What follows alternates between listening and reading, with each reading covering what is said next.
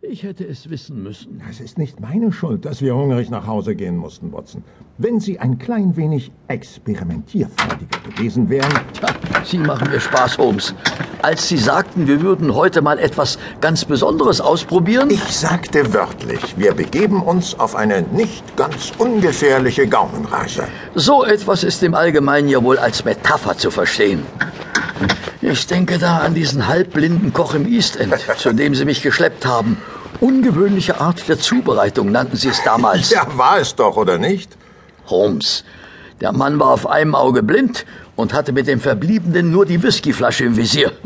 Das Essen war so roh wie der Fisch, mit dem er mich eben vergiften wollte. Sie haben nicht richtig zugehört, mein Freund.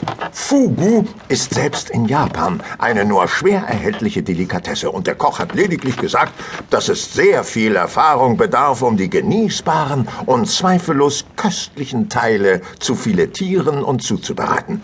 Er wollte damit zum Ausdruck bringen, dass wir bei ihm in geübten Händen seien. Kung Fu kenne ich aber nicht, Fugu Holmes.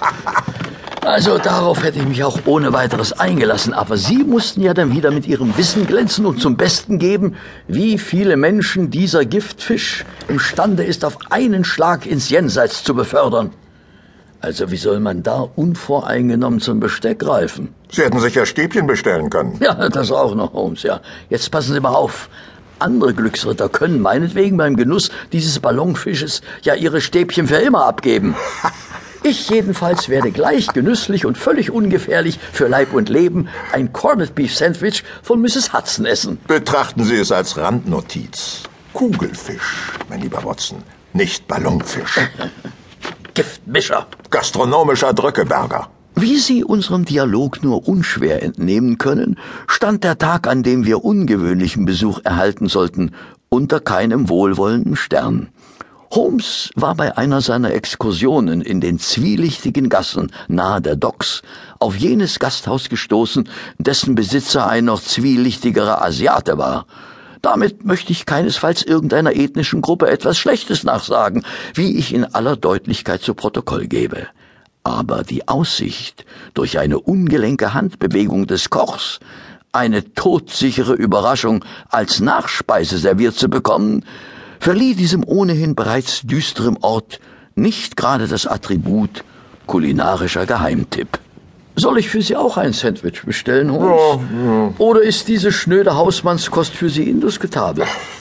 Sie können ja wahlweise Stäbchen benutzen, um dem Ganzen einen reizvolleren Anstrich zu geben. Jetzt werden Sie aber nicht albern, Watson, nicht wahr? Es dürfte Ihnen zweifellos bekannt sein, dass auch sogenannte Gourmets ihre Sandwiches unter Zuhilfenahme der Finger zu verzehren pflegen. Ich, äh, ja, ich würde eines essen. Äh, aber? Aber da ich weiß, dass sich Mrs. Hudson heute dem Laster ihrer wöchentlichen Bridge-Gepflogenheiten hingibt bei einer Freundin, wird wohl nichts daraus. Wie gut, dass Mrs. Hudson lieber die Karten mischt, als für uns Kung Fu zu kochen. Sie meinten Fugu, Sie Gourmet. Verschonen Sie mich bloß damit, Holmes. Sagen Sie mir, haben Sie die Haustür unten offen gelassen? Wenn Sie sie nicht geschlossen haben? Wer kann das sein? Tja, bestenfalls jemand, der Ihr Gejammer gehört hat und Ihnen etwas zu essen bringen möchte. und schlechtestenfalls? Der japanische Koch, der Stäbchen bewaffnet. Ach, hören Sie doch auf, Holmes. Immer herein. Ich hätte so ziemlich jeden erwartet, Professor Moriarty eingeschlossen. Umso erstaunter war ich, Mr. Duncan, den Apotheker der um die Ecke gelegenen Manchester Street, im Türrahmen zu sehen.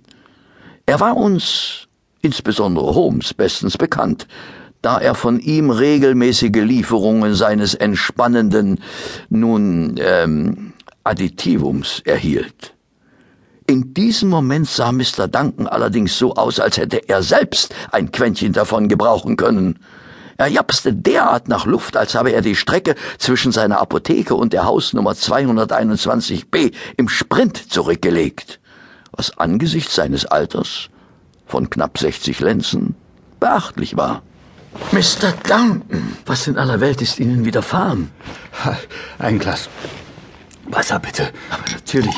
Bitte sehr. Bitte. Vielen Dank, Do Doktor.